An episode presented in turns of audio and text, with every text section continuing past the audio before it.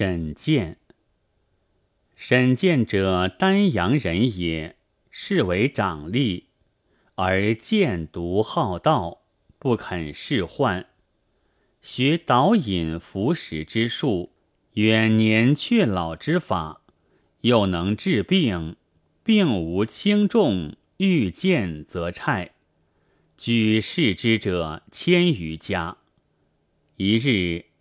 见当远行，留寄一奴一婢，并驴一头，羊十口，各与药一丸。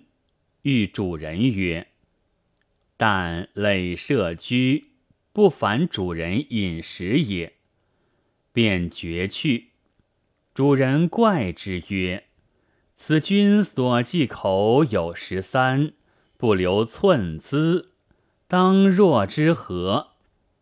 见去之后，主人印啖奴婢，奴婢闻时皆吐逆，以草与驴羊，驴羊皆避而不食，便欲抵人。